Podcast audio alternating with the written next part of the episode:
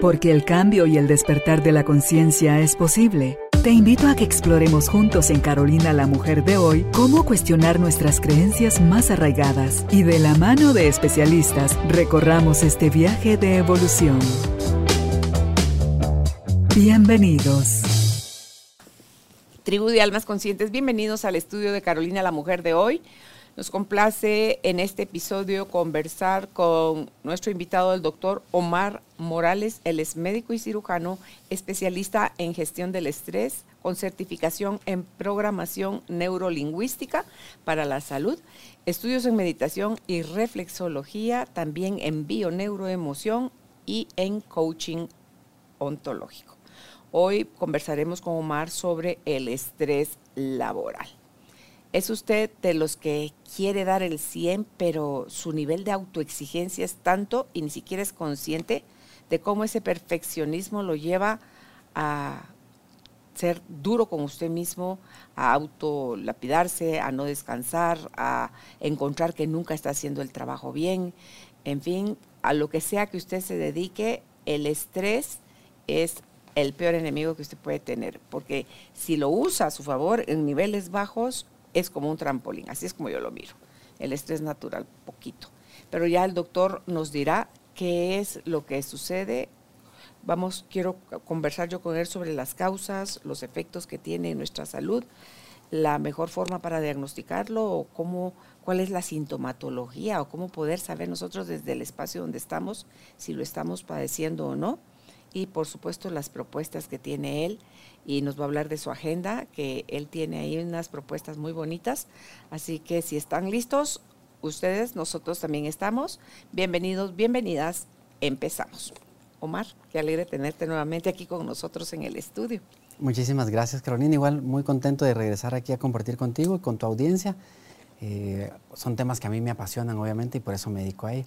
Así que muchas gracias por el espacio. Y con todo el estudio que tú tienes del comportamiento humano, es verdad, porque eso como mina el cuerpo y el cuerpo la mente, o sea, es, como un, si no somos conscientes de eso, es como que están jugando ping-pong nuestra mente y el cuerpo. Es que es imposible dividirlo, eh, la parte mental y emocional con la parte física. Escuché una explicación del doctor Mario Alonso Puig, que él ah. decía, es querer separar, si tú unes el blanco y el azul, vas a tener un celeste una vez junto, es imposible separarlo. Y pasa exactamente lo mismo con nuestra salud. Entonces es imposible separar la parte mental, emocional, incluso espiritual, con la parte física. Pero estamos acostumbrados a que lo que duele es el cuerpo y por eso le prestamos atención hasta que duele. Sí, sí, porque la mente te sentís como que atormentado, como que, porque también la gente hasta se genera los dolores de cabeza, ¿verdad? Por estar en el carrusel de sus pensamientos y con eso de que la mente nunca descansa, incluso cuando estamos acostaditos en la cama durmiendo, sigue, sigue ella trabajando. Sí, de hecho, muchas personas lo que hacen es em, tomar una pastilla para quitar el dolor y seguir. Cuando el dolor simplemente debería ser como la alarma de detente un momento, algo está pasando y revisar que, cuál es ese carrusel que tú mencionas, que le estamos dando tantas vueltas que me está generando ese dolor como tal. Y sabes qué veo yo ahora, que antes era como que ay, el estrés era asunto de adultos, pero los niños como, ¿por qué?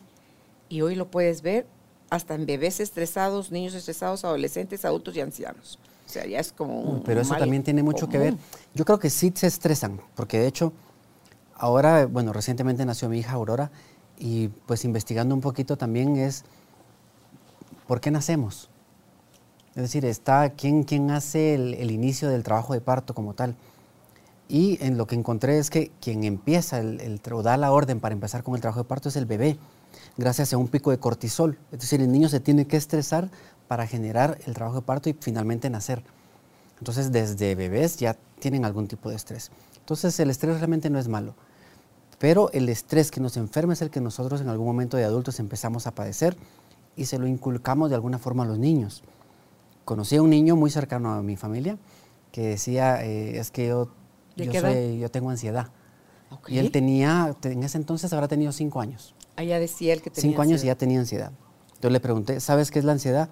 Es como una infección o algo así. Mi vida. Entonces no sabía, pero él ya se identificaba a sí mismo como ansioso. Hacer un, trabajo con un niño eh, de explicarle qué es la ansiedad y como tal, y al final que le termino de explicar, le digo, entonces realmente tienes ansiedad o no, porque tenía tics.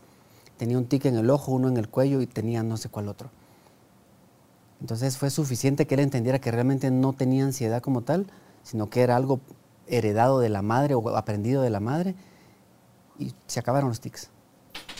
Entonces sí, tienen mucho que ver los niños estresados con lo que aprenden de papá y mamá y niños estresados que no tienen un espacio para desarrollar la creatividad porque todo el tiempo están en pantallas también. Y no solo eso, los horarios que manejan, ya los juegos que, que se suele, cuando tú sos mucho más joven que yo, pero cuando uno era niño jugaba todavía en la calle, tenía ese tipo de actividades.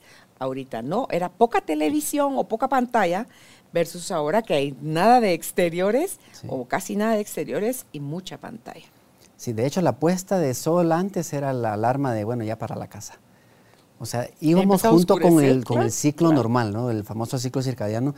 Sí que lo entendíamos, nuestras retinas lo entendían y decían, bueno, es hora de ir a casa, porque ya va a ser hora de, ir a dormir. La cena, y si no te jalado, te daban hinchazos en la casa. No, no, sí, aparte de los hinchazos.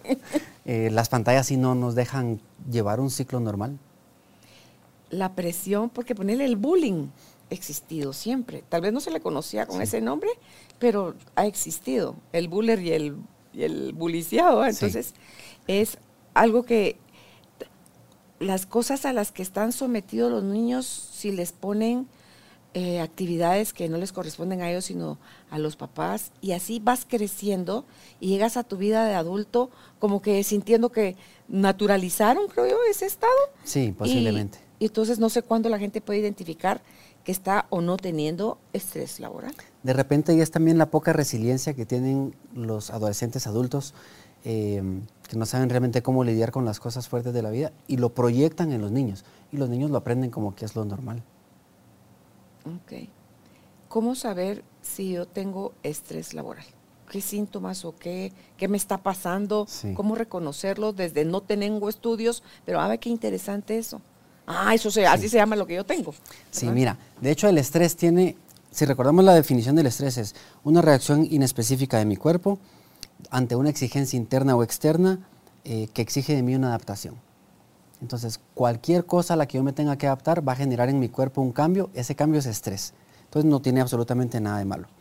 Sin embargo, cuando yo no decido eh, nada acerca de ese cambio, o no actúo de la manera en que me logre adaptar como debería de ser, entonces empiezo a generar eh, ese cúmulo, digamos, de, energía y de neurotransmisores y químicos y demás, y eso a, largo plazo es lo que termina enfermándonos.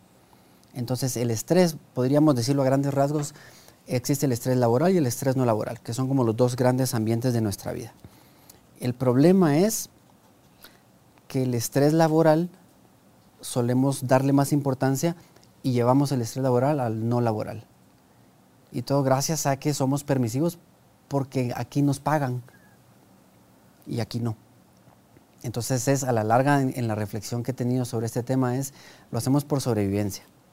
Porque aquí por este ingreso económico eso me permite sobrevivir, entonces me permito llevar las consecuencias del estrés a mi casa. Y a mayor necesidad económica más soportan ese tipo de abuso. Pero bueno, respondiendo a la pregunta como tal que me fui por la, por la tangente, el estrés, los síntomas del estrés laboral o no laboral son prácticamente lo mismo. Solo hay que reconocer en dónde aparece el estrés y qué cosas estoy pensando en ese momento. Entonces puede ser eh, personas que están con dolores de cabeza frecuentes, que ya lo habías mencionado. Eh, en la clínica veo frecuentemente pacientes con problemas para dormir o que duermen muchísimo tiempo y se levantan y dicen, dormí pero no descansé otros pacientes con problemas gastrointestinales que van desde la gastritis hasta el colon irritable, eh, trastornos hormonales, dolores musculares. Entonces todas esas alarmas, que de hecho lo platicábamos ahorita, el dolor en el cuerpo es la alarma de decir, detente y observa qué está pasando. Pero como no le hacemos caso y nos tomamos solo la pastilla, no hacemos ningún cambio. Entonces ahí es donde el no hacer ese cambio para adaptarme genera estrés en mi cuerpo que me enferma. Entonces, ¿Qué me genera? ¿Cómo se identificar el estrés laboral? Todos estos síntomas, especialmente pacientes, he visto que tienen laboratorios y estudios todo normal, pero siguen con síntomas. Entonces, ¿qué más queda? Únicamente entender que sí, la parte del estrés está afectándoles de, de esa manera. Cuando estoy estresado se dispara la hormona del cortisol. Sí, Es la famosa hormona del, cortis, del, del estrés. Pero no es solo esa, hay muchas hormonas que se elevan también. Para que se eleve el cortisol tienen que elevarse muchas otras. La hormona liberadora corticotropina, la corticotropina como tal, que tiene que viajar a las glándulas suprarrenales y ahí estimular la producción de cortisol, de monoaminas. Entonces es, todo un complejo. Habrá personas, ah, tú decías hace un ratito lo de la resiliencia. O sea, ¿es esa la base eh, para que te adaptes de una forma más amigable o no a los cambios? ¿Es algo que se hereda? Es algo que se aprende por el ejemplo que recibimos de los papás. Hemos mal aprendido que si hay a, mayor preocupación, a mayor nerviosismo, a mayor exigencia, mayor, eh, como que mejor persona, mejor trabajador, mejor todos sos. Y no es así. De hecho, hay una definición del estrés laboral que tiene mucho que ver con esto que dices. Eh, esto sí, definitivamente creo que es algo aprendido. Tú vienes con ciertos dones, con ciertos talentos que te van a ayudar a lidiar mejor eh, o peor con las dificultades de la vida. Pero hay muchos, muchos comportamientos que sí los tienes que aprender. Y esta definición del estrés laboral nos dice que es un desequilibrio sustancial entre la demanda y la capacidad de respuesta de una persona en condiciones que si fracaso ante esa demanda, percibo que las consecuencias van a ser muy fuertes para mí. Entonces tiene que ver la percepción. Okay. Y esa percepción sí que es aprendida. Este niño creía que tenía ansiedad cuando sea más grande, seguro va a tener ansiedad si no logró aprender el, la diferencia. Sí, y, es que interpretas, tú mencionabas el, fracaso, ahí está, es un pavor, y el fracaso lo hicimos ya como un enemigo. Y es, dice que la gente que, más éxitos han logrado son también los que más han fracasado, porque una vez te atreves, te arriesgas a intentar algo, hacer algo, el riesgo está de que fracases. No nos enseñaron que el fracaso es solo una manifestación de, ah, por ahí no era, ah, no, no era así como se hacía, ah, o sea, y, darte nuevamente el permiso de volverlo a intentar en lugar de quedarte masticando como rumiante eso que hiciste mal, dándote de latigazos, como que vemos que el error, mal aprendimos, creo yo, Omar, que el error merece castigo. Entonces te autocastigas. Y en ese castigo, pues obviamente no te permites hacer ningún cambio. Y por eso sí creo que uno aprende cómo hacerlo. Si no tuviéramos, digamos, contacto con absolutamente nadie en sociedad y queremos inventar algo porque es necesario para nosotros, queremos inventar la luz, queremos inventar el fuego, o no inventarlo, sino descubrirlo, vamos a fracasar muchas veces, pero no porque hemos fracasado lo dejamos de hacer. Si no, no tendríamos absolutamente nada. Entonces, sí creo que el abandono de, los intentos o el ni siquiera intentarlo es algo aprendido. Y entonces sí, decía, si la, la, resiliencia es la base, yo pensaría que sí. Y detrás de eso está todo un comportamiento y creencias que nos van a hacer más o menos resilientes. ¿Cuáles son esos comportamientos? Mira, tendría que ser eh, la creencia de si soy capaz o no soy capaz, de si merezco o no merezco, que son como de las grandes heridas que aprendemos en la infancia también. Em, precisamente estábamos hablando ahorita de, hay personas que tienen mucha necesidad económica y por eso resisten o toleran tanto estrés en el trabajo. Estas personas pues no hacen ningún cambio y empiezan a acumular el estrés y este estrés, pues obviamente les empieza a enfermar. Entonces, ¿por qué no se van de ahí? Porque tienen la creencia que no van a encontrar otro trabajo. Entonces son creencias que a la larga les hace quedarse en un lugar soportando algo que aunque no es cómodo, no deja de ser su zona cómoda, porque están recibiendo un pago. O, o tú mencionabas la capacidad del merecimiento, la valía, es otra cosa. Si tú crees que vales poca cosa o nada, pueden hacer contigo como trapo de cocina, como wipe de gasolinera, decía yo. Pueden hacer contigo, pero de verdad es que el wipe de la gasolinera lo usan para todo. Entonces, cuando la gente se empieza a dar cuenta de eso, Omar, luego viene el miedo a, y, si no sé cómo, y si no puedo, y si no no me funciona, y si, no, mejor me aguanto. Eh, entonces vuelves, son círculos viciosos de los que les cuesta salir, no solo porque no han sabido reconocerlo, sino que creen que no tienen las herramientas o no las han desarrollado para, para poder salir adelante. Y lo peor es que no se han dado cuenta que precisamente esas cosas que les dan miedo a lo que dicen, no, esto no lo voy a intentar, es precisamente ahí en donde está su oportunidad de crecer. Hay un libro que se llama La Guerra del Arte y que habla precisamente de eso, de cómo realmente conectar contigo eh, y con todo tu potencial. Y te empieza a describir todas las excusas que te empiezas a poner, cómo procrastinas, cómo justificas tus, tus decisiones de no hacerlo. Y te dice algo muy claro y es, aquello que te da miedo hacer, eso es, es especialmente lo que deberías de estar haciendo. Porque es lo que tiene, mientras más miedo tienes, más deberías enfocarte en hacerlo. Porque para eso viniste. Entonces es, es un muy buen libro.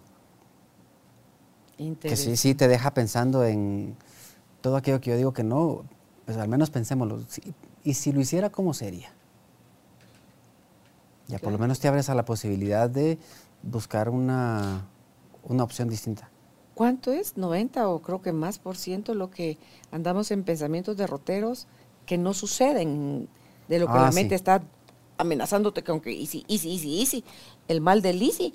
Y no sucede más del 90% Imagínate, de esas cosas. Ahí, de hecho, midieron en algún momento cuántos pensamientos más o menos tenemos al día. Son como 60 mil pensamientos. El 90% de esos pensamientos son repetitivos. Recurrentes. Imagínate, negativos. ¿qué te estás diciendo a ti mismo?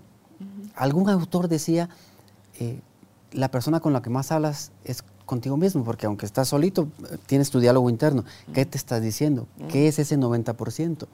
Y por eso los pacientes que llegan conmigo siempre les mando a leer. Por ejemplo, este libro, La Guerra del Arte, si identifico que por ahí va la cosa. Y muchos otros libros, les digo, tienes que leer, tienes que cambiar esa información de tu 90% repetitivo. ¿Qué te estás diciendo? No puedo o me da miedo, pero lo voy a hacer. No vale la pena. No va a funcionar. Y en el trabajo pasa lo mismo. Mejor, ah, bueno, aguanto hay que me paguen y, se acabó. Y el problema de esa permisividad es que te hace avanzar en severidad del estrés, porque empiezas con los, signos de alarma que son todas estas molestias físicas como tal. Así que si, estás en tu trabajo y de repente tienes como alguno de estos síntomas, dolores de cabeza, estás irritado, eh, has perdido la, ilusión de ir a trabajar, em, tienes problemas gastrointestinales, problemas para dormir, que son todos los síntomas que te van diciendo, ponle atención, si tienes alguno de estos, entonces es el momento de, em, de detenerte un momento y de buscar qué es lo que está pasando. Esos son los signos de alarma. Si no haces esa, esa parada, vas a avanzar y llegas a la fase de resistencia. Tu cuerpo literalmente empieza a resistir, ya no está viviendo, está resistiendo. Y es donde estos síntomas se empiezan a poner más fuertes. Y como no haces nada porque lo necesito el trabajo, llegas finalmente a la fase del agotamiento. Y el agotamiento pues está descrito como el famoso síndrome de burnout. ¿El sumenage? ¿Cuál? Es que, sumenage es cuando vas a parar al hospital donde ya fundiste chumaceras, el ah, burnout es ese. Sí. sí. Entonces llegas hasta ahí, hasta la fase de agotamiento. Literalmente tu cuerpo se agota y te dice ya no más. Y terminas en, atendiendo a tu cuerpo que inicialmente te había dicho ahorita es leve. Entonces imagínate, desde el 61 1961 se describió el primer caso de burnout. Desde el 61 para acá ya está descrito cómo el burnout puede afectar tanto a tu estado emocional, mental como el físico. Y no se ha hecho mayor cosa. La tecnología avanza y nos permite hacer las cosas mucho más fáciles. Lo que antes hacía en una hora, ahora lo hago en 15 minutos.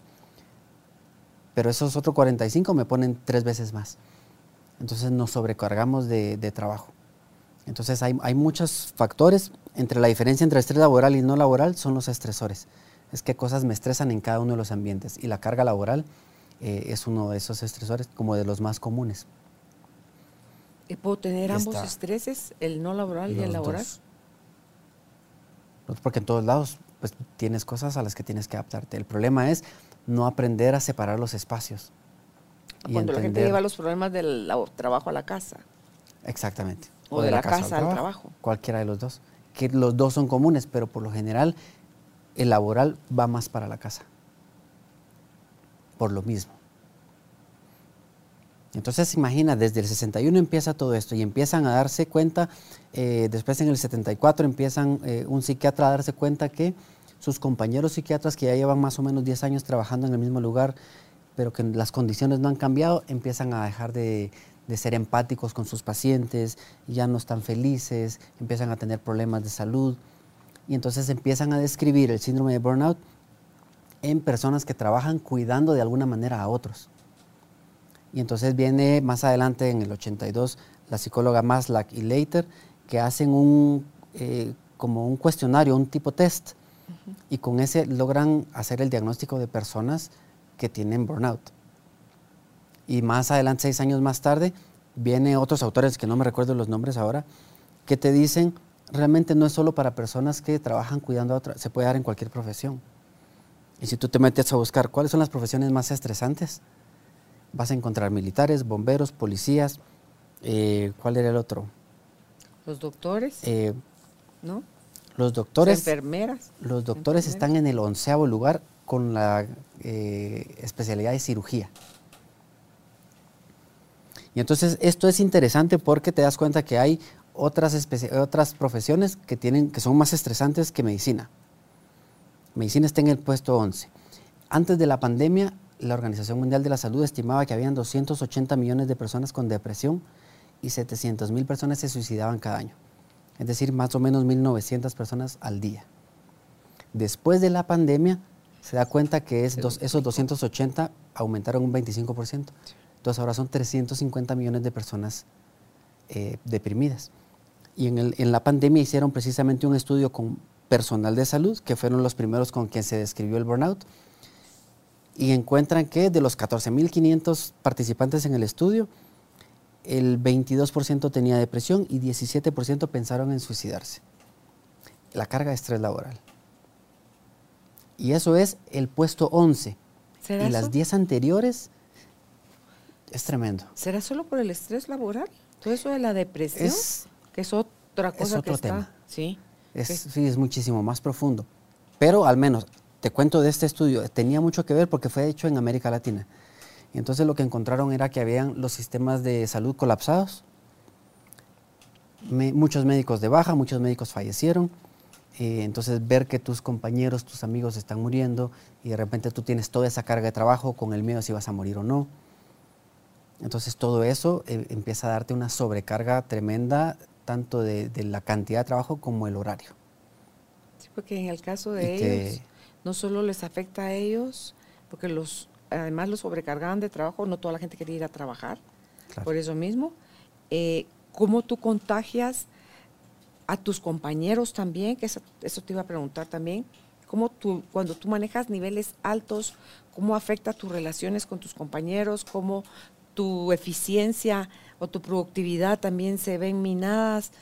O sea, no es nada más, ah, estoy como la grande ah, estoy Sí. harto, ah, estoy-". o sea, Sí, pues justamente hay, hay alter- por el estrés prolongado o estrés crónico existen problemas físicos, emocionales, cognitivos y conductuales.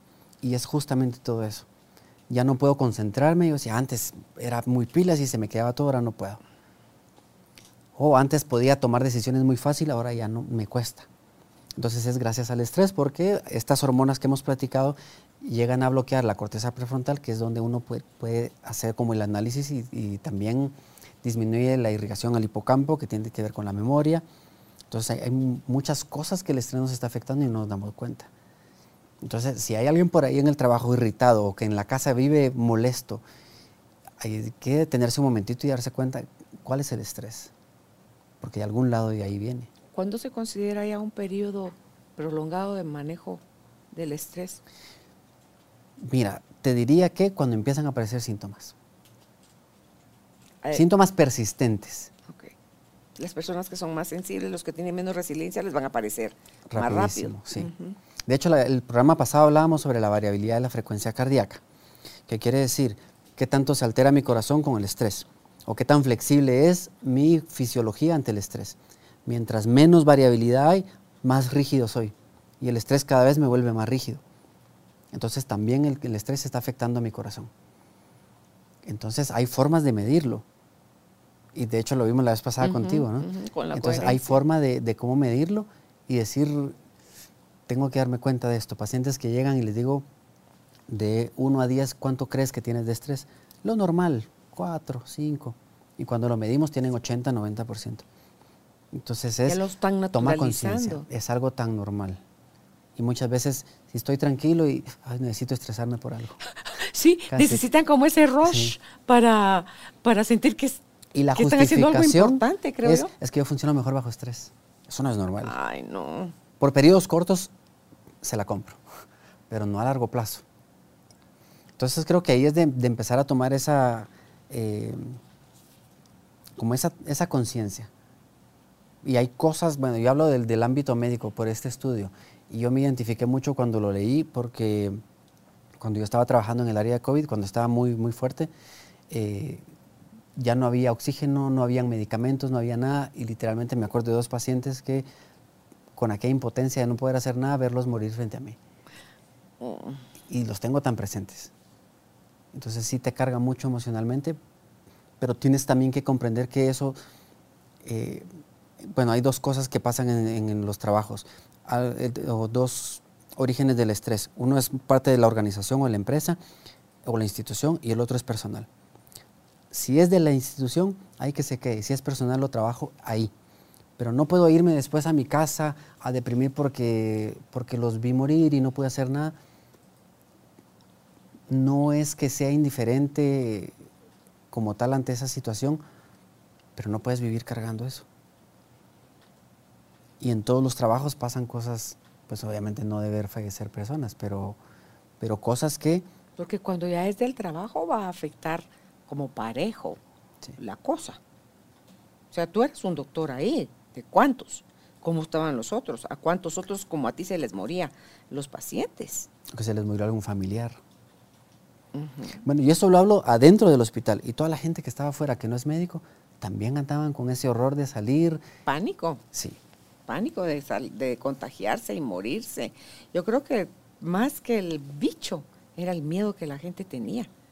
Eso, eso te dispara el estrés también, pues. O sea, miedo a lo que sea que tengas miedo. No solo a que te despidan, a que le den a otro el ascenso que tú crees que iba para ti, a que, qué sé yo, cada mente es una historia que se está contando diferente. Y por eso hablamos de, la importancia que es la percepción que yo tengo de las cosas. Es que ese, ese aumento o ese ascenso era para mí. No. ¿Y por qué dice usted eso, doctora? Porque no se lo dieron. Exactamente. Es, es tan simple como sucedió, no, no sucedió, entonces no era para ti. Pero a veces nos empeñamos en pelear con la realidad y, y eso es no tener aceptación, pelearte con la realidad. Claro, otra cosa, nos podemos enfermar al prolongar el estrés y también de manera inconsciente, Omar, podemos provocarnos accidentes como una forma inconsciente de, parar esta characa. Yo no sé de otra forma, porque no puedo ir a decir, mire, necesito vacaciones o mire, necesito un ayudante o, mi trabajo. Yo tengo, estoy sacando trabajo ahorita de tres personas, que fue lo que sucedió en la, en la pandemia. Sí. porfa, ¿cuándo vamos a volver a, a la normalidad? No, la gente no, no se atreve. Entonces puedes provocarte inconscientemente un accidente que es la única forma que te llevas tú a descansar, a parar, eso tiene a decir basta. eso tiene que ver con el trasfondo emocional. Si yo por alguna razón estoy viviendo una culpa, si yo soy culpable, ¿qué merezco? Castigo. Y si no encuentro quien me castigue afuera, yo solito lo voy a hacer.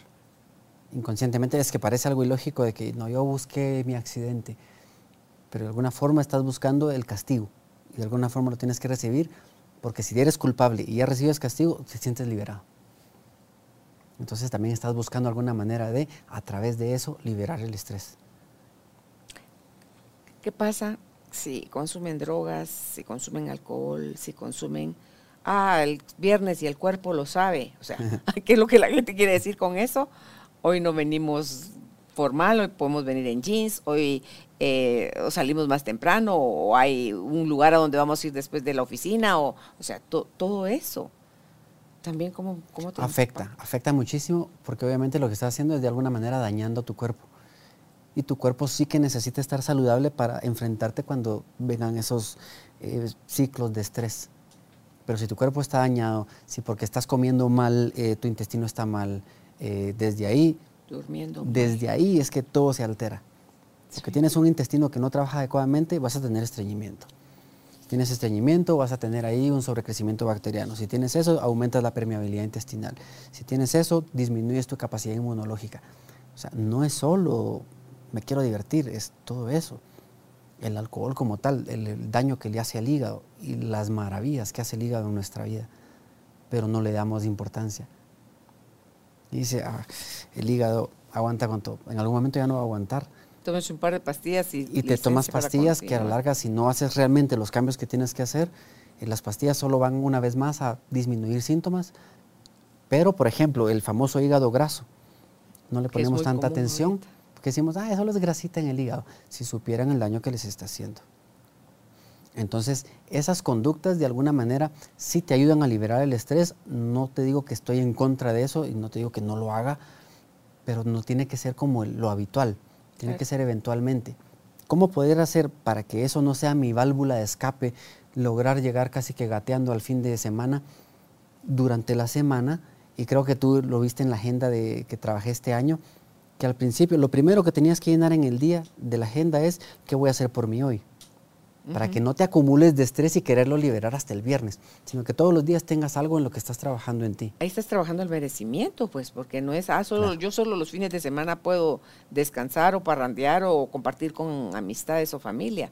No, eh, ahí vuelta otra vez a lo que tú decías, el merecimiento, la valía, el satisfacer tú tus propias necesidades, dejar de tener las expectativas que alguien más te haga, te dé, te resuelva, te suba, te bájate, ¿verdad? Entonces, ¿cuáles son las propuestas? Cuéntales de la, de la agenda que, vas a tener ahorita en el 2023. ¿Por qué y cómo le ha beneficiado? ¿Por qué les beneficia y cómo les ha beneficiado a tus pacientes? Mira, todo esto fue de hecho, cada año yo digo, no, es que este año es, la, mejor, es la mejor agenda. Pues obviamente con cada año voy tomando más experiencia y ahora, precisamente lo que te estoy comentando ahora de cómo afecta el cuerpo, eh, la parte gastrointestinal, el sueño, es lo que he visto más común en los pacientes que he visto en mi clínica. Y que a todos les tengo que hacer un programa específico de, según lo que me dicen. Entonces, contigo vamos a trabajar con tu colon, contigo vamos a trabajar... Eh, la higiene del sueño. Contigo vamos a trabajar, vamos a mejorar tu equilibrio hormonal. Entonces, las cosas más frecuentes que he visto ahí, decidí hacer, ya ni siquiera es como una agenda, ya no lo quiero trabajar como una agenda, sino como un journal. Entonces, ¿eso qué quiere decir? Que si llegó octubre y quieres empezar, es un buen mes. No tienes que, ay, no, porque ya se va a acabar el año. A partir de ahí empiezas tu mes. Entonces, está diseñada de tal manera que la puedes empezar en cualquier momento del año. Y cada mes empiezo a trabajar como esas partes del cuerpo. Lo que entonces nos enfocamos es a trabajar en fortalecer tu salud para que cuando tengas estrés tu cuerpo esté lo mejor posible. Entonces, por ejemplo, el primer mes trabajamos lo que es salud intestinal y ahí te voy contando historias de pacientes, te voy contando eh, los síntomas más frecuentes, te explico un poquito de la fisiología de por qué cuando como leche me inflo, por ejemplo, o por qué cuando estoy enojado me estriño, todo eso. Te voy explicando ahí todas esas cosas y qué hacer al respecto. El enojo estriñe. Todo. Ah, no te puedo creer. Sí, también. Sí. Entonces, ahí está.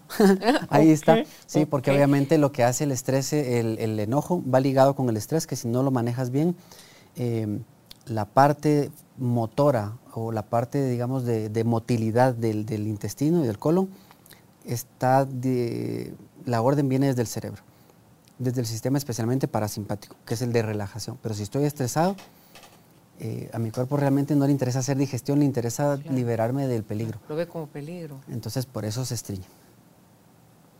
Entonces es como ir abordando todo eso. Pero mira que también cuando hay peligro así con los animales que orinan y evacúan, es para aligerar la carga pues y, poder huir. Huir. Pues son los típicos eh, las típicas respuestas ante el peligro.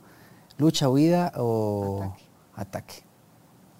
O sea, te defendes, atacas o te paralizas. Me recuerdo la anécdota de una amiga que iba en su carro, alguien se le metió eh, con un pick-up, la topó, se bajaron, el tipo se bajó, la insultó, se subió a su carro y se fue.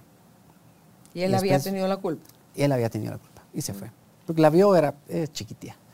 Entonces, eh, ella me dice, mira, me sentí re mal, eh, pero ahorita tengo diarrea. Entonces, primero me contó que tenía diarrea, después le pregunté qué te pasó y me contó lo del choque. Y me dice, ay, no vieras qué tipo. la cantidad de porquerías que le quería gritar y no lo hice. Ah, ok. Ya entendimos. Entonces también tiene que ver. Mira, los perros cómo meten la cola cuando los intimidas, meten la cola entre las piernas. Eso es lo que hace uno también. Ahí es donde, Salomón Selán, el doctor Salomón Selán, dice, ahí es donde, donde te pasa eso, lo que le pasó a tu amiga. Sí. Sí, es que es como también un instinto del cuerpo. Si vas a huir, ella hubiera querido gritar, no pudo, no hizo nada para... Se lo tragó y el cuerpo lo tiene que sacar. Entonces, si todo está conectado. Entonces, eh, me decías, ¿de qué forma te puede beneficiar este journal? Es simplemente, ¿quieres mejorar tu salud? Ok, lo usas y en un año tu salud va a estar de lo mejor. Vas a ser consciente. O sea, si vas anotando, te vas a ser consciente de tus malos hábitos, o sea, tus vicios que son la consecuencia de tus malos hábitos y que puedes hacerte responsable poco a poco de, de ellos hasta ir viendo la transformación y la mejoría vas a ver el resultado en la recuperación de tu salud, en una vida equilibrada. Y si tienes salud, estás listo para cualquier cosa. Los programas que yo trabajo con mis pacientes por lo general son de tres meses. Como al segundo mes, por lo general ya no regresan. ¿Ah, sí? Pero bien que se sienten. Y yo los llamo y ¿qué pasó? Ya no viniste a tu siguiente cita. No, es que ya me sentí mejor. Ok. O sea, la, tú dijiste el número uno, la salud intestinal. ¿Cuál es el número dos? En el segundo mes trabajamos la higiene del sueño. Ok. En el tercer mes, hoy que trabajamos en el tercer mes.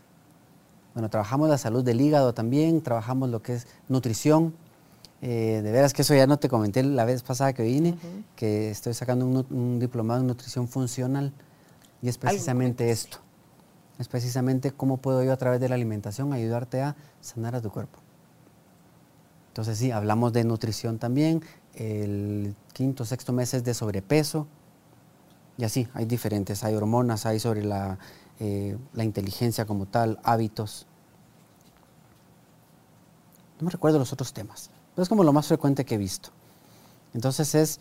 Eh, ¿Qué ven en la inteligencia?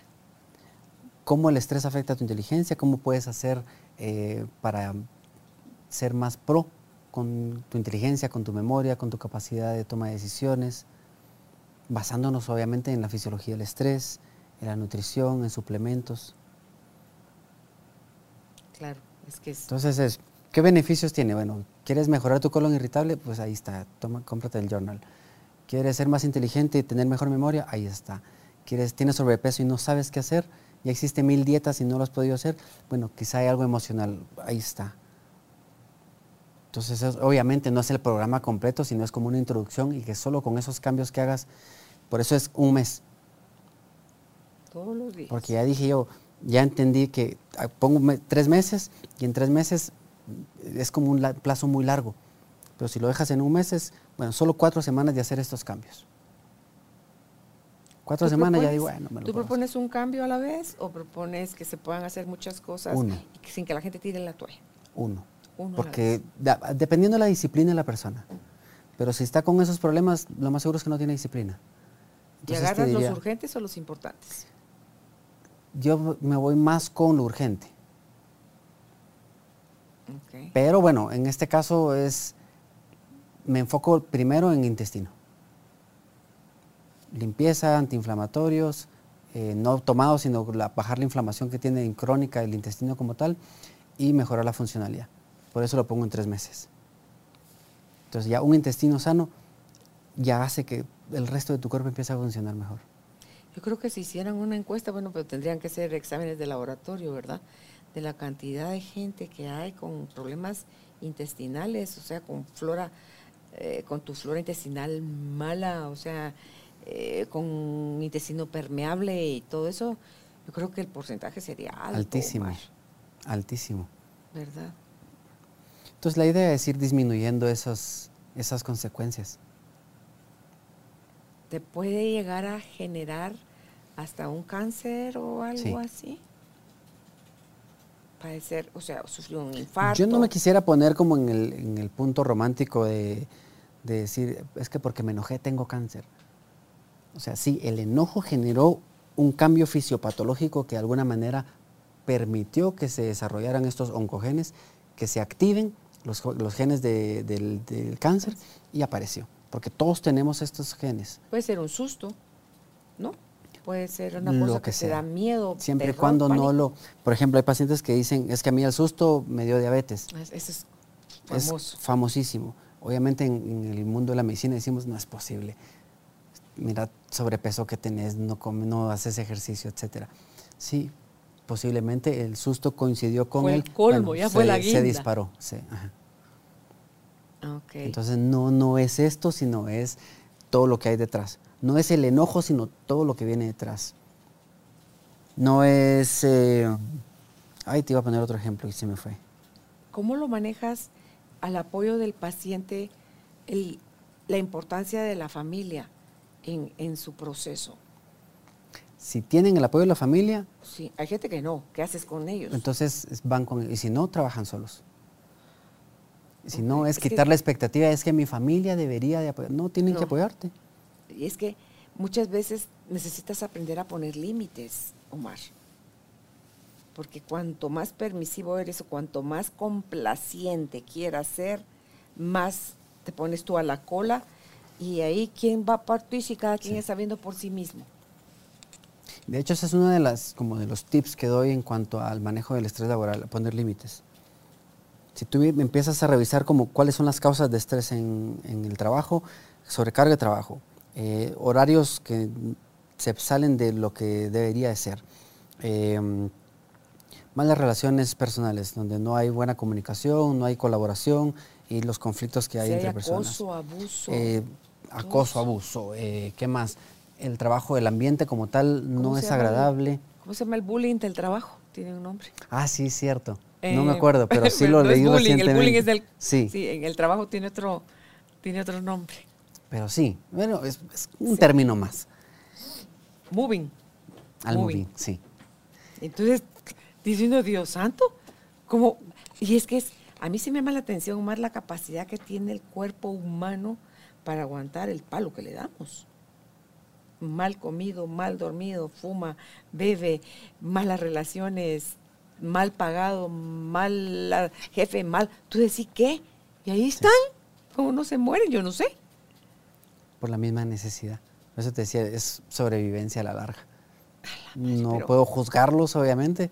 Solo es No, abrir digo- los ojos de decir, Yo, yo- yo no los juzgo, yo Sí. digo, ¿cómo madres hacemos para vivir y aguantar todo eso, Omar? O sea, en Porque esa no adaptación de palo, porque eso es a lo que te adaptas. Dicen que los que van a sobrevivir, los que tienen más chance de sobrevivir, son los que más rápido se adapten. Pero si lo tuyo es adaptarte al que te traten mal, o ya se toca. Así Sí. es, ah, sí. Yo por los jefes pude he tenido. eh, ah, Así es, Nunca me han pagado. así bien. son. Ah, Sí. y los justifican. Pero es lo que tú misma decías ahorita, no ponemos límites. Por miedo. Porque, por ejemplo, si a mí me contrataron y ya la empresa y yo firmamos un contrato donde me contrataron de 7 de la mañana a 5 de la tarde, por ejemplo. Ya me contrataron en ese horario, porque lamentablemente aquí no nos contratan por competencias o por resultados, sino es por tiempo. Entonces, eso nos están pagando. Entonces, al final del día, pues terminaste tu horario laboral y no sabes si el trabajo terminó o no. En cambio que si te pusieran metas, en algún momento tú dices, Como ya terminé. Como que a mí me dijeran, tenés que ver tantos pacientes, ya llegué a la cuota, terminé, me tendría que poder ir, pero no, me pagan por un horario y tengo que permanecer ahí. Entonces, eh, si para mí el contrato dice un horario, yo debería respetarlo. Yo debería ser el primero en respetar ese horario. Porque si yo no lo respeto, le estoy enseñando a los demás a cómo tratarme, es decir, con falta de respeto. Entonces el límite es, me están exigiendo que me quede, eh, es decir, a mí me contrataron para este horario y en este horario voy a trabajar. Y dentro de este horario voy a ser lo más eficiente posible. Más allá de eso, negociemos otra vez. No, entonces ahí vienen tus valores. Los valores son clave para poder tomar decisiones. Entonces, por ejemplo, si para mí un valor sería la familia y el que me estén explotando en el trabajo No y pasarme de los horarios está interfiriendo en mi familia, yo estoy yendo contra mis propios valores.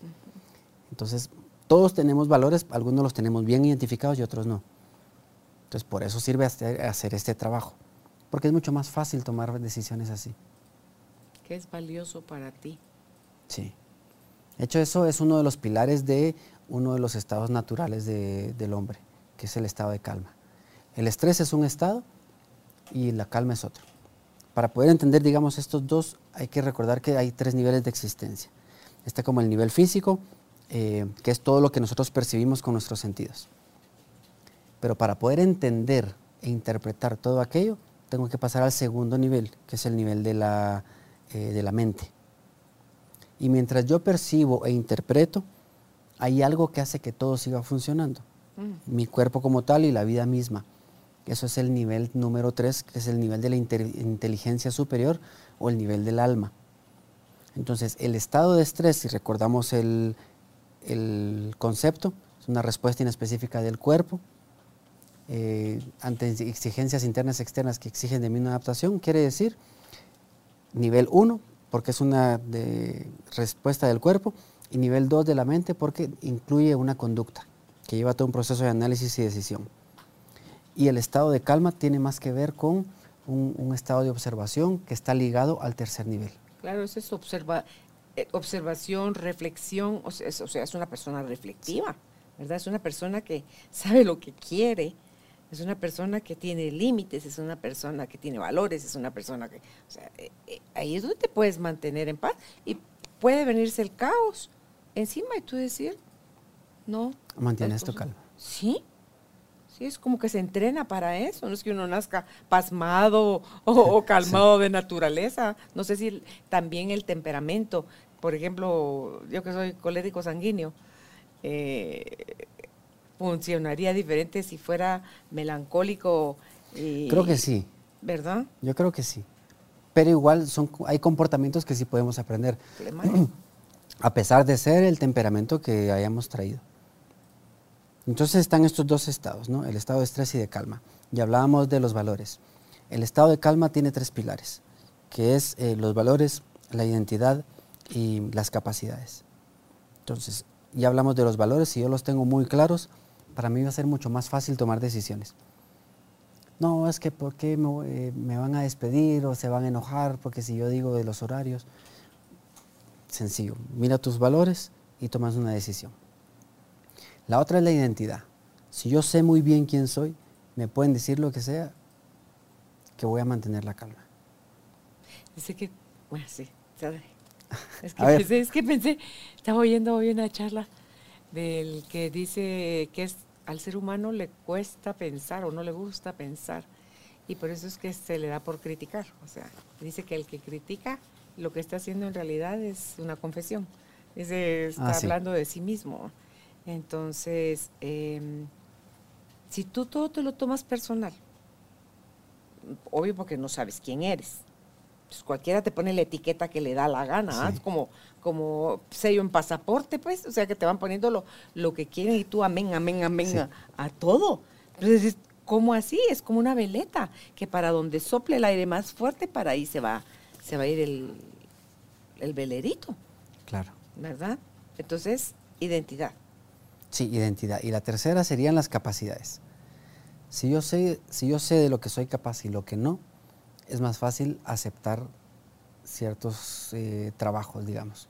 Como que me dijeran a mí en el trabajo, en el hospital, mira, necesitamos que hagas ah, una cirugía de una válvula cardíaca. Yo diría, no. Pero es que te vamos a pagar muchísimo. Pues no, se me va a morir el paciente en el quirófano. No sé, no es mi experiencia y no tengo la capacidad.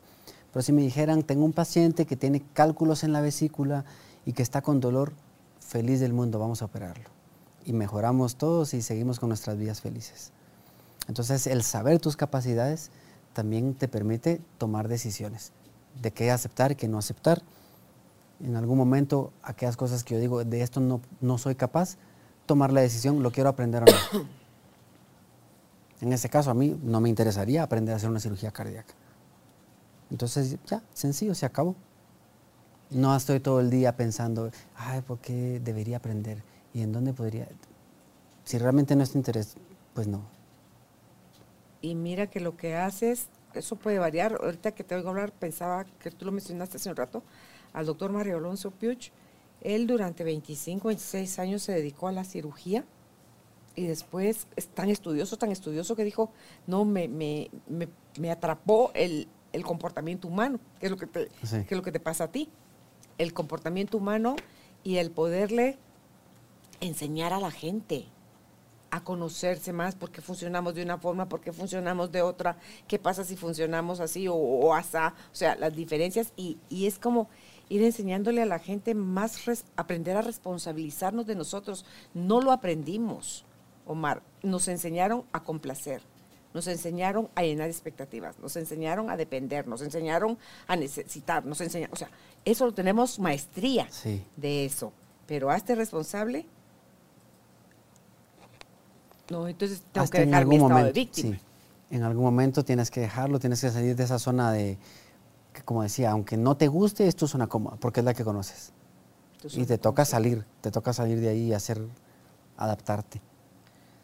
Pero en algún momento, por eso, yo sí soy de la idea de que en algún momento todos tenemos que pasar un momento muy, muy fuerte eh, en la vida, como que te desangolotee un poquito y te haga reflexionar y decir, por aquí no va. La entropía. Es que eso es lo que dicen, el caos. O sea, cuando todo se está como equilibrando, tiene que venir como el, el sac- la sacudida. Pero es porque se está, porque se está buscando el orden. No es porque, ay, la vida la trae contra mí. O sea, Pero es parte de, de hecho es de las leyes de la termodinámica. sí, por eso está Todo el tiempo está se favor. creando entropía.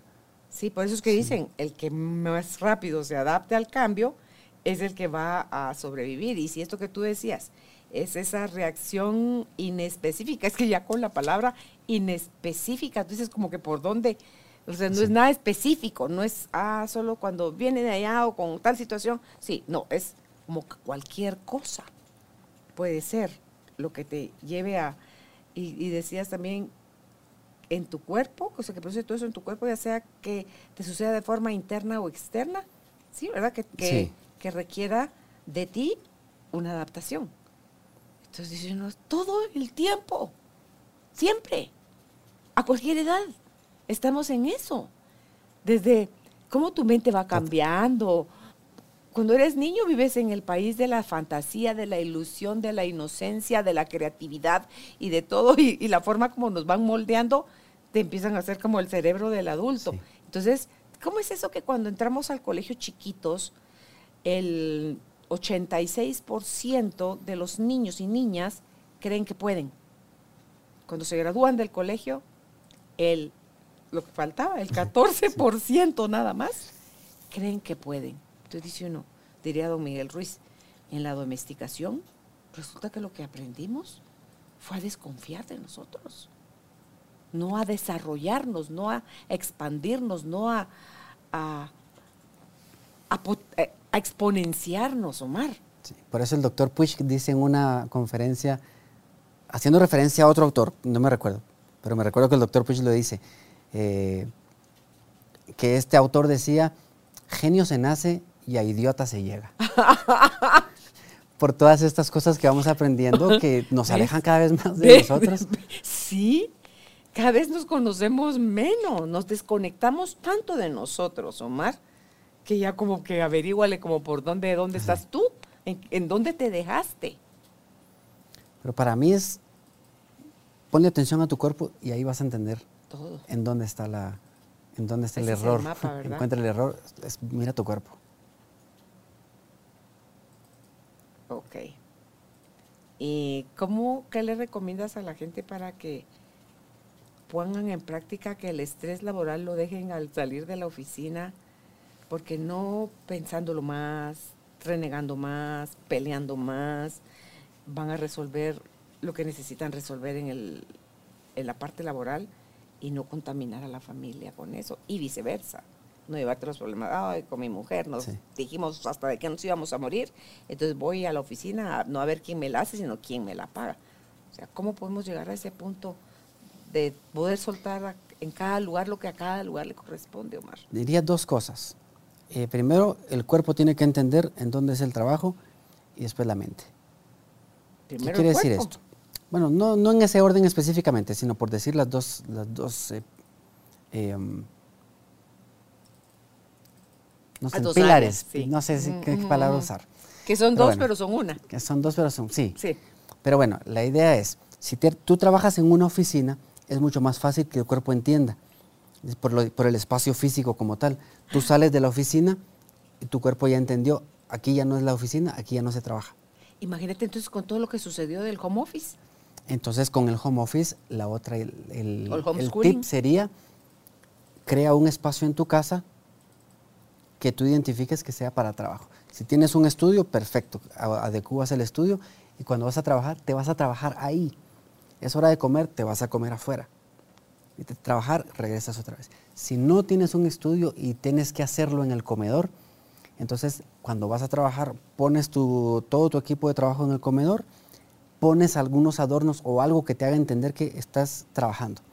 Termina para afuera todo. Es el mismo espacio, pero lo pones distinto para que empieces a entender, ahorita es para el lugar de trabajar y ahorita ya no. Entonces eso es como tu cuerpo va entendiendo sobre eh, la psicogeografía. Y los workaholics. Y entonces ellos tienen que aprender a cómo callar la mente y decir ya no más. Y la, los que procrastinan. Ay, mañana. Ay, los que están dejando todo para después. sí. Ah, ya me toca. O sea, tenés que entregar ese informe el miércoles a las 8 de la mañana y te lo dijeron desde hace una semana. Ya estamos al lunes y como para cuándo. Y ahí están mañana, martes, haciéndose pedazos. Esa gente así le aumenta todavía una dosis extra Ellos de estrés a su vida. Característicamente dicen, yo trabajo mejor bajo presión. Es lo que Pero es una forma de justificar su procrastinación. Puede ser. Bueno, ¿y ¿cómo le enseñas a la mente a, a ya no pensar en el trabajo? Entonces es de repente tener, me recuerdo de los picapiedra. Sonaba el, la urraca, inmediatamente Pedro Picapiedra dejaba todo y se iba a su casa. Entonces es tener una alarma como tal que nos haga entender se acabó. Entonces puede Como ser la salida que del colegio. Sí, el famoso timbre. El timbre. Esa es una. Eh, sería un poquito estruendoso poner un timbre, ¿verdad? En tu casa o algo, pero bueno. Podría ser que pongas una alarma en, tus, en tu celular. Podría ser que terminó tu horario de trabajo, escoge una canción que te guste mucho y la escuchas. Y la empiezas a asociar con, cuando escucho esta canción se acabó el trabajo. O puedes ponerte a bailar una canción, lo que te dé la gana. Eh, Una persona lo que hacía era hacer jazz. Cuando hacía esto, para ella su cerebro era, se acabó el trabajo. Fuera de salida. Entonces puede hacer cualquier cosa, pero ponte algo que te haga entender hasta aquí llegó. Si haces eso más quitarte del espacio físico de donde trabajas, va a ser mucho más fácil dejar de pensar el trabajo. Y otra cosa son los pendientes. Tener pendientes de- del trabajo te hace que te vas a otro lado y sigues pensando en todo, todo lo que tienes ahí. Entonces la mente tiene algo que se llama urgencia por completar. Si tienes un pendiente, tu mente va a estar, no, tengo que hacerlo, tengo que hacerlo. Y después vas a tener problemas porque no pones atención en la casa a lo que te dicen, porque estás estresado por seguir pensando en lo mismo, llega, llega la noche, sigues pensando, no puedes dormir, o duermes con un sueño muy superficial, amaneces cansado y es una bola de nieve. Entonces es agarrar un momento, si sabes que tienes muchos pendientes, agarra un momento para eh, escribirlo. Y a todo ponle fecha y hora en cuánto lo vas a hacer. Entonces el cerebro dice, listo, ya lo tengo solucionado, ya sé cuándo y cómo. Y se acabaron. Es tan sencillo, pero funciona. ¿Cómo ves eso de la gente que llega a contarle a la pareja sus problemas laborales? ¿Es algo que se hace o no se debería de hacer? Porque a veces, ¿y te dicen qué pienso? Ajá. Una mujer, es una mujer, una profesión, llega y quiere compartir su marido, ¿cómo te fue? Y va, le cuenta, hoy tuve este inconveniente. Es que eso se da mucho entre los hombres y las mujeres, esa diferencia. Cuando nosotras le contamos algo al marido, queremos que nos escuche. Punto com, punto gt. O sea, ellos rápido te quieren decir una solución. Entonces, ¿cómo le haces para que el otro no se ofenda y que no quiero tu consejo, sino que solo quiero contarte? Yo creo que en algún momento se va a ofender. Ay, y decirle, eh, porque a la larga no estamos para solucionarles toda la vida. Por eso, si no, te no es- estás pidiendo solución. Solo te quiero contar. En algún, pues en algún momento nos toca pasar por eso, hombres y mujeres. A mí me ha tocado en algún momento también decirle a mi esposa, eh, solo quiero contar, solo escúchame. Y bueno, nos entendemos bastante bien, pero que en algún momento también eh, las parejas puedan hablar y decir, no quiero que reacciones, solo escúchame, no quiero solución. Y que no te lo tomen a como, ah, o sea, que no se lo tomen Sí. personal. Pero tiene que pasar esa primera vez para que después eh, la misma, el mismo hombre pueda decir, ¿te ayuda a solucionar algo o no? No, solo escúchame. Se acabó. Mi papá tenía su, dice mi mamá, una me pasó, no me pasó dos veces, Uh. lo mismo con tu papá. Es, yo tenía que estar atenta a cómo tu papá empezaba la conversación. Si él me decía, vieja, fíjate que tal y cual cosa, como pues, mi mamá era mexicana, entonces tenían eso, así como se hablan los mexicanos, vieja, fíjate que tal y cual cosa. Versus la otra forma era, vieja, ¿qué te parece? ¿Qué tal Sí. O sea, el ¿qué te parece? Entonces una, en una oportunidad, el vieja, fíjate que, y él terminó de hablar y mi mamá dio su opinión. Y le dijo él abusivamente, es que yo no te estoy pidiendo tu opinión, te estoy contando. Entonces ella entendió que cuando el- la frase empezaba con fíjate, que fíjate es, que". te quiero contar. Vieja, ¿qué te parece? Es, ¿tú qué opinas? ¿Tú qué harías en mi lugar? ¿O cómo ves esto? Entonces dice uno, tan fácil como, ok, no fue la mejor manera soltarla así, pero decir, mira, a veces necesito que me escuches. Necesito como que, porque contigo puedo hacer eso. Entonces, contar, pero no me aconsejes. Bueno, y si te aconsejas como, Ay, no. bueno, ya, Es que no. tampoco tomarlo personal. Porque ya te escuchó, te escuchaste mientras hablabas. Ya, Yo no creo que lo nada. más que te podrían, a mí me encantaría, por lo menos en mi lenguaje, es, ¿y eso cómo te hace sentir? Y más wiri wiri.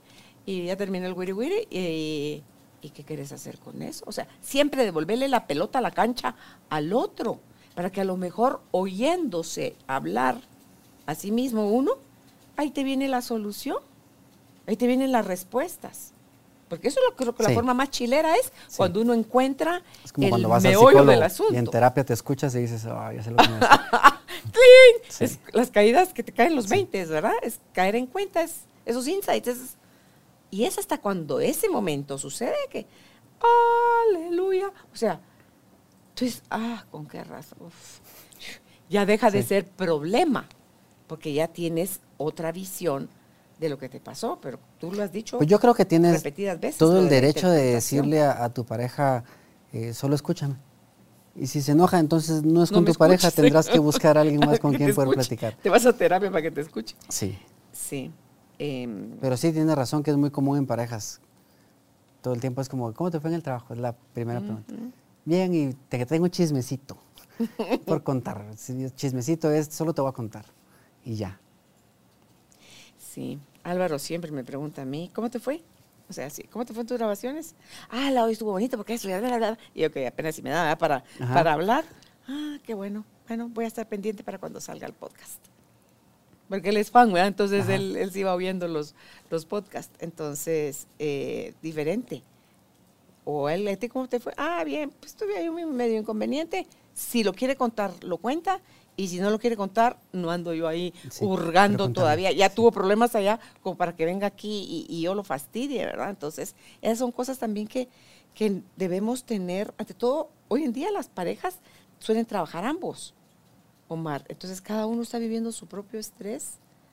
Cada uno debe de encontrar qué es lo que le, qué le funciona, porque a lo mejor lo que me funciona a mí no le funciona a él o viceversa. Entonces, ¿cómo acoplarnos a eso? En el Sí. respeto.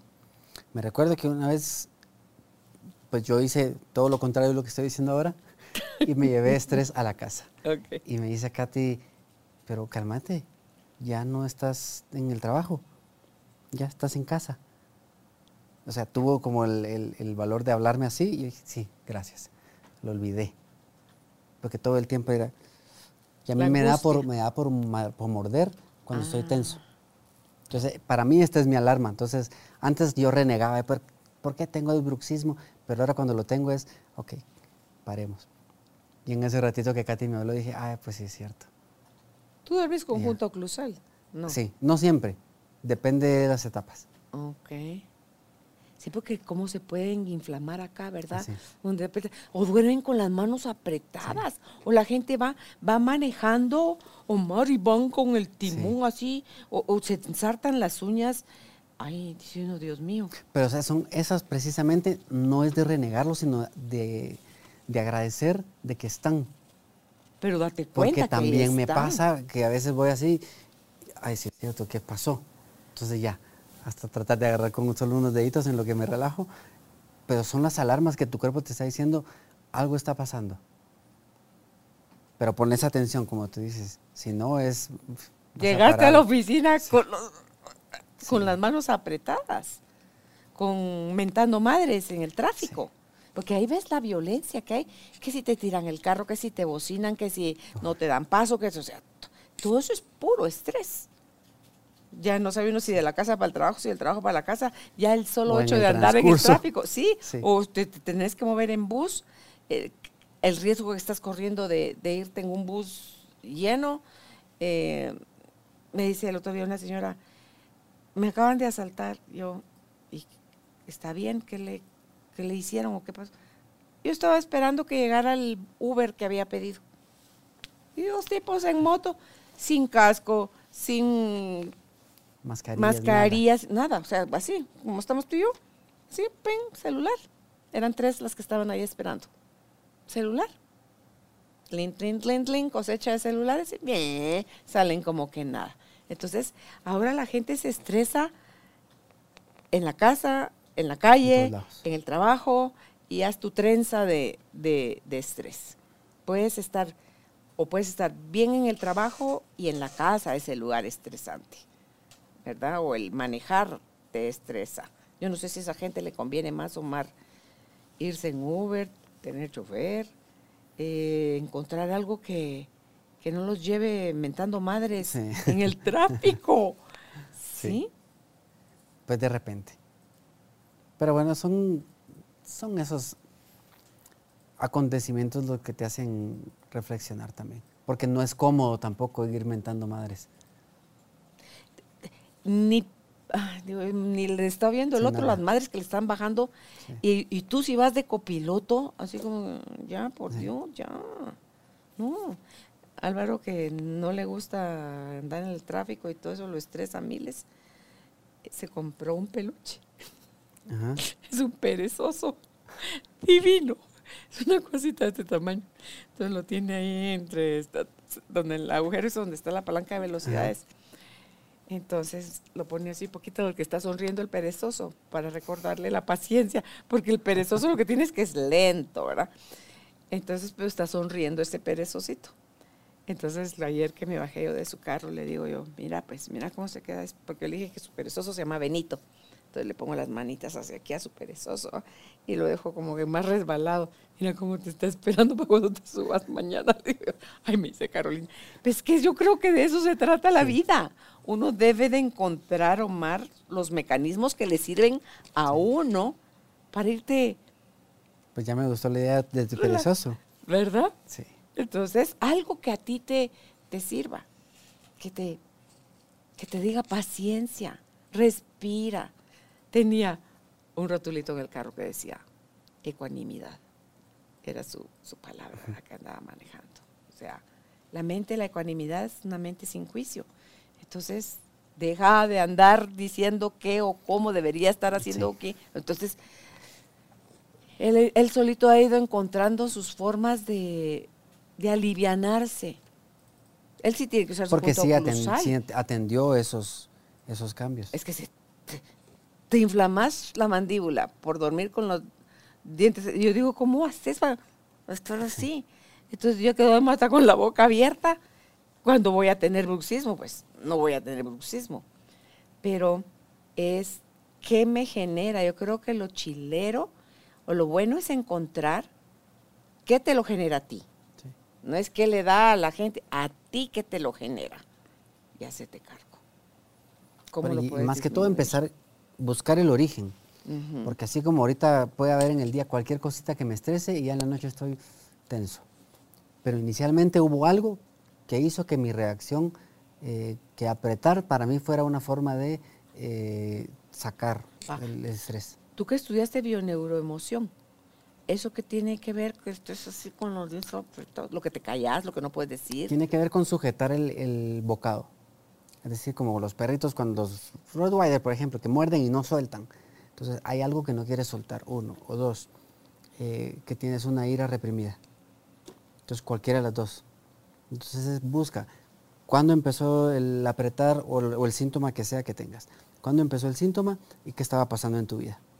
Ahí, fue, ahí se detonó. Y ahí se detonó. Bueno, ahí se programó. Hay eh, eventos programantes y después detonantes. Entonces, Habla ahí fue el programante, que fue el inicial, que hace que eh, tú aprendas que, en este caso, el Se bruxismo asoció una cosa con se asocia con, con el evento. Y después puede ser que ya lo vayas manejando bien y de repente hay cositas. Por ejemplo, cuando yo vivo algo, hay algo que se llama engrama. Y el engrama es todas las cosas que están pasando a mi alrededor cuando hay un evento que vivo hoy un conflicto. Entonces, por ejemplo, ahorita estoy aquí, tengo unas luces acá, estoy identificando una mesa, escucho un clic de, de la, de la computadora, escucho el aire. Entonces son muchos, muchos factores que hacen de esto una situación. Si ahorita pasa un conflicto, más adelante, cuando yo escucho un clic, clic y sienta luces y escucho un aire, me lo detona. Ahí se hizo el ancla, digamos. Exactamente. Entonces justo se llaman anclas eh, o engramas. Entonces por eso es importante ir a entender qué pasó ahí para que logres resolverlo. Y para eso te ayuda también lo de las- el EMDR, o sea, que son esos golpecitos que te hacen El en la rodilla. Sí, para en la rodilla te hacen así que y van diciendo y diciendo y diciendo y diciendo las cosas que Sí. quieren que desprogrames. Sí, hay varios puntos que Sí, ah, hacen. como el tapping, sí, que ya, eso sí ya son, o sea, desde aquí, Exactamente. en los ojos, abajo del ojo, aquí afuera de la ceja, acá arriba del labio, abajo del labio, en la clavícula, en, o son- sea, sí, son, diferentes puntos. A mí esa técnica me parece fascinante, la forma como liberas creencias estresantes, porque cuánta creencia limitante tenemos que, es, es nuestro jefe. Las creencias limitantes son las que llevan el timón de nuestra vida. Sí. Y dice uno, no, hombre, Lo chilero dirías tú es, es identificar esas creencias y decir, ay, esto no es lógico para mí. ¿sí? Y cambiarla por otra, porque siempre tendrás alguna. Entonces la cambias por otra que te sea más útil ahora. Claro, pero te tenés que dar cuenta. Sí. Si no te das cuenta, si no te haces consciente, no puedes hacer ningún cambio. Vas a seguir asumiendo que todo es externo. Vas así, vas a seguir proyectando Y lo que es la interpretación que estás teniendo de lo externo. Y es justo lo que hablamos, es hacerte responsable de lo que a ti te toca. Entonces, por ejemplo, lo pongo con el ejemplo ahora que es para mí lo más claro. Antes yo cargaba a mis sobrinitos, lloraban y es, ¿dónde están los papás? Este, Ahora es tu hija. ahora me toca a mí. Y cuando me la devuelven, sí es mi responsabilidad. Entonces me toca a mí. Mira, en Dianética, tú que estás estrenándote como papá, en Dianética yo aprendí hace 40 años, que es la que tiene Arturo, mi hijo, cómo cuando tú les hablas a los bebés, la capacidad de comprensión que tiene tu hija es de dos semanas de nacida, es impresionante. Hola, mi amor, o sea, hablarle así. Y normal, sí. Sí, hola, mi amor. Ay, estoy feliz de verte y todo. O pensé en ti. Y se quedan así, mira, Omar. Sí. Sí, se quedan quietos, oyéndote todo porque, aunque dicen que no son las palabras, pero es tu energía. Sí. Es la energía que llevas, que le estás mandando cuando tú te estás comunicando con ella. Pegártela al pecho, eh, decirle cuán importante es, cuánto la más, y aunque esté dormidita, hablarle al oído. eh, qué sé yo, todo lo que se te ocurra que, que pueda hacer, dicen, ay, qué loco. No, no es loco. Sí, no, no es loco. el niño, el niño está vivo, el niño, eh, El niño te genio. necesita, el niño te quiere, el, el niño viene de tu maestra, pues eh, eh, Aurora viene de tu maestra. Entonces, son tanta, te cambia tanto de verdad la paternidad, el, o el ser mamá, el tener otra conciencia de ti y otra conciencia de ellos. Entonces dice uno, ay, ya, ya llega uno así como que, Sí. ¿a qué hora llegó a la casa? ¿A qué hora llegó a la casa? Ya te empieza a quitar esa parte egoísta. ¿Sí? De, bueno, era mi vida, ahora sí es tu vida. no debes olvidarte, pero tienes a alguien de quien eres responsable. Sí. Y así debería ser con todas las cosas que nos van causando problemas. No solo con los hijos, que no son, no son problemas, sino... Ay, mira que eso hasta que la muerte los separe. Ese sí es como un sí. matrimonio, mira. Los hijos sí es hasta que la muerte nos separe.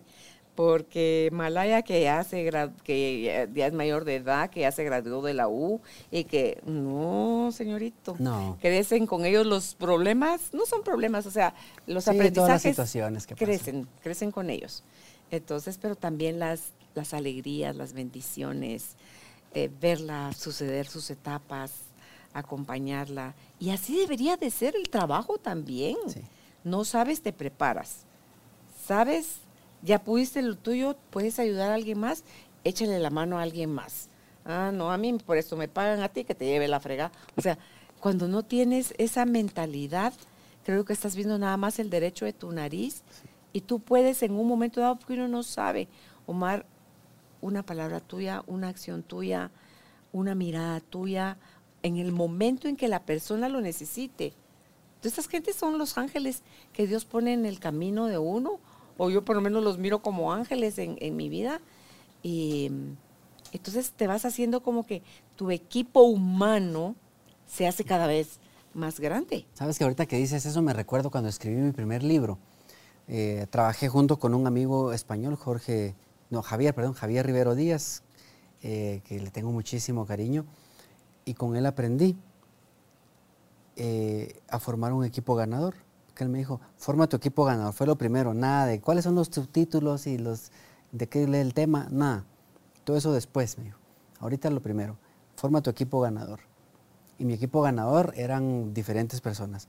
Alguien que yo supiera que me quería mucho, mucho, mucho, que cuando yo estuviera de bajón y no quisiera trabajar, eh, que estuviera constantemente llamando, ¿cómo vas?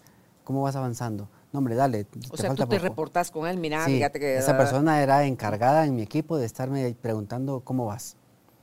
La otra persona era una persona que le gustaba eh, como investigar del tema.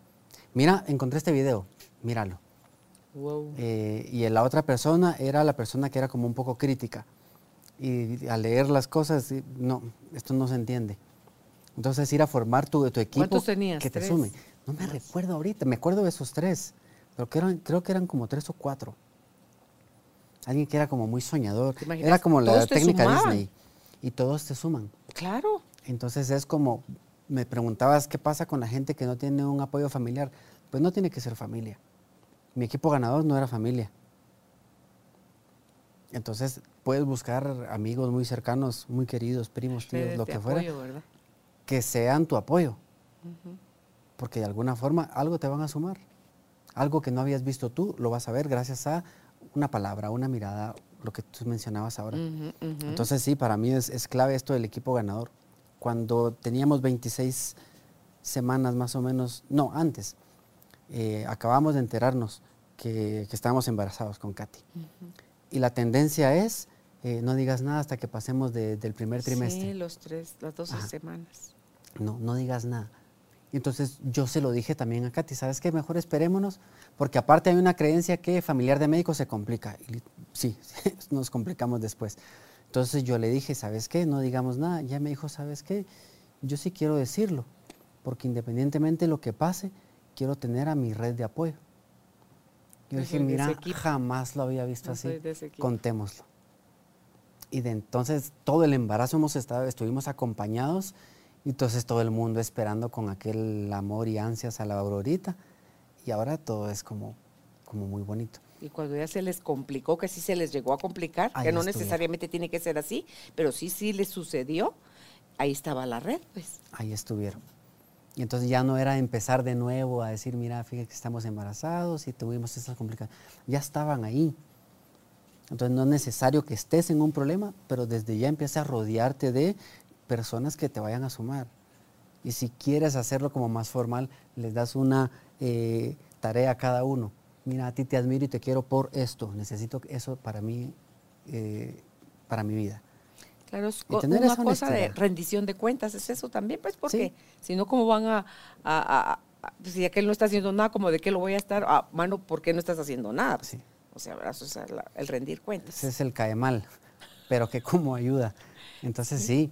Y de hecho con tantas cosas de, siguiendo con el ejemplo, con tantas cosas del embarazo, yo soy médico y conozco muchísimas cosas que puedan pasar, pero muchísimas cosas, Katy fue la que se puso a leer y ella fue la que me fue enseñando. Y entonces, qué bonito también tener un equipo y, alguien que te esté sumando en aquello que para ti es importante. Entonces sí es como encontrar esa persona eh, que te sume tanto, que tú tengas esa confianza que no vas a estar sola.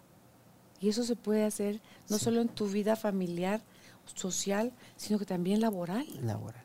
Es cuando sabes ser equipo, sabes que tú no tienes todo el peso encima, sino que es un peso compartido.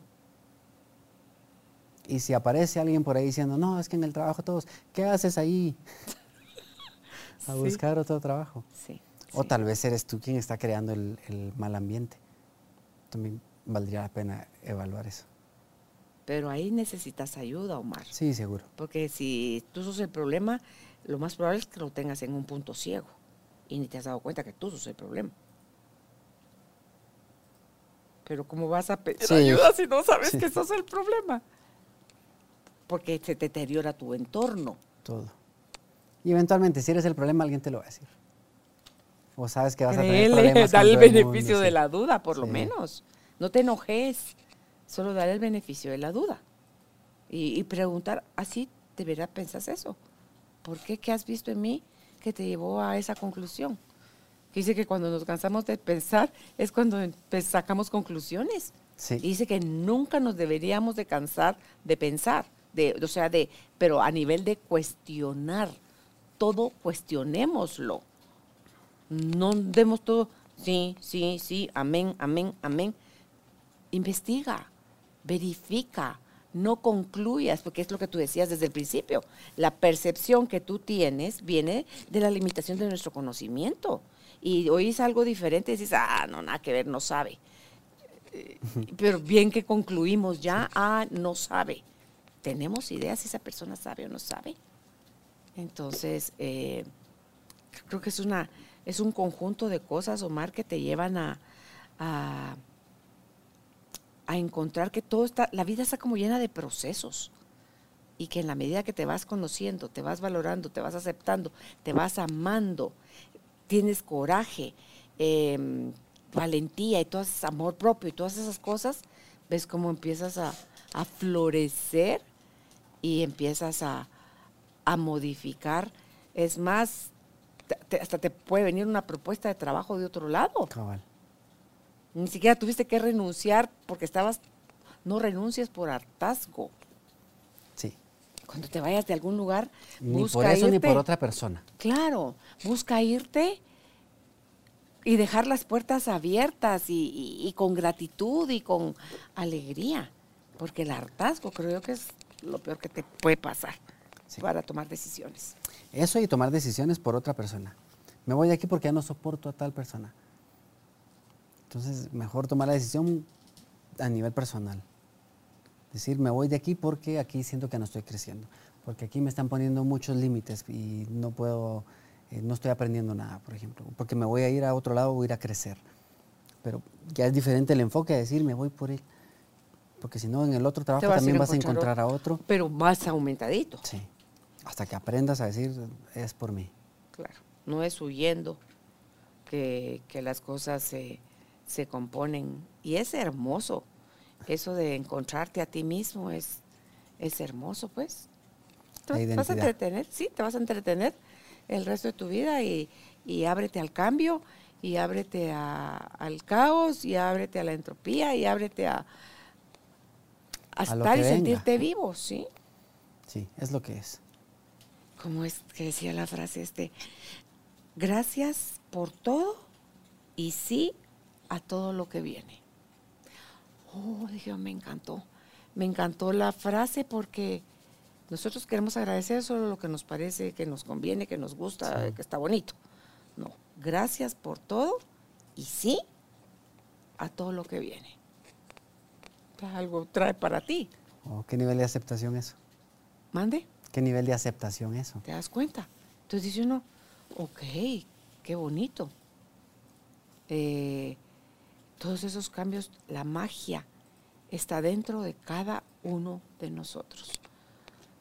Sin ser víctimas, sin ser victimarios, sino que haciéndose cada uno responsable y dueño de su propia vida y su propio bienestar, Omar.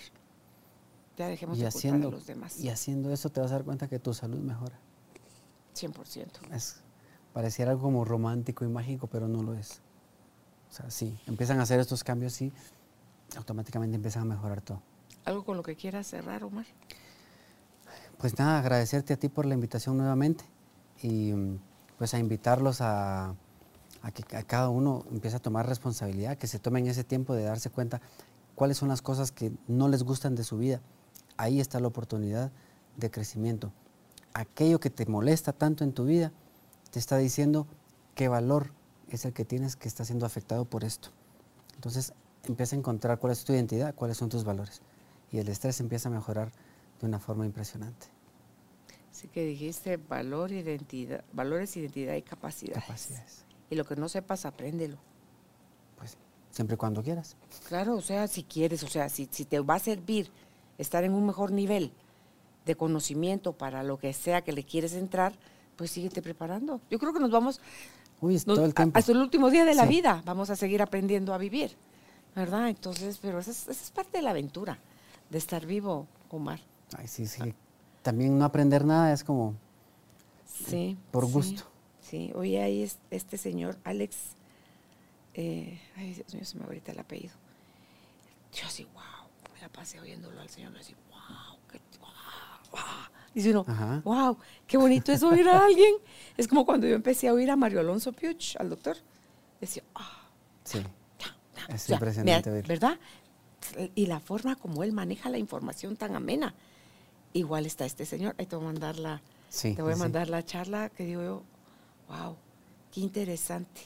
Entonces, seguir aprendiendo, seguirte cultivando, seguir buscando ser cada vez una versión que tenga más calma, más paz, más amor, más justicia implícita hacia uno y hacia los demás, más todo eso. Y de ahí todas las áreas de tu vida se van a ver, van a ser consecuencia nada más. O sea, el que todo eso se vaya equilibrando y vaya floreciendo va a ser la consecuencia de que te aprendiste a hacer cargo de ti. ¿No, Pues sí, aprender, aprender justo lo que tú dices, a que lo que venga, pues cómo me adapto a esto. y, ya, y sí, a todo, lo, que, viene. Sí, a todo lo que viene. Gracias por todo. Gracias a todo por todo y sí a todo lo que venga. Pues gracias, Omar. ¿Dónde pueden ustedes contactar al doctor Omar Morales? Está en Facebook así como doctor DR Omar Morales. En Instagram DR. Omar Morales y su página web es dromarmorales.com. Y si usted cree que está listo ya para el manejo del estrés, porque esta es de las especialidades que tiene Omar y tiene todo un programa que todo el tiempo está mejorando y mejorando y mejorando, con la idea de que tú puedas aprender a hacerte cargo de tu vida y recuperes tu equilibrio físico, emocional y espiritual. El teléfono, el WhatsApp, eh, si estás fuera de Guatemala, el signo más 502 5550 9440 más 502 5550 9440. Que estén bien, un abrazo a la distancia. Hasta pronto.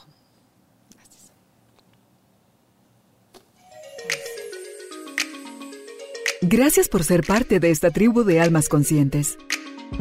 Recuerda visitar nuestra página web carolinalamujerdehoy.com.gt para más información de estos temas y de nuestros invitados. Tenemos más programas, blog, libros, talleres, tienda en línea y material exclusivo para quienes se suscriban. Encuéntranos en redes sociales como Carolina la Mujer de Hoy.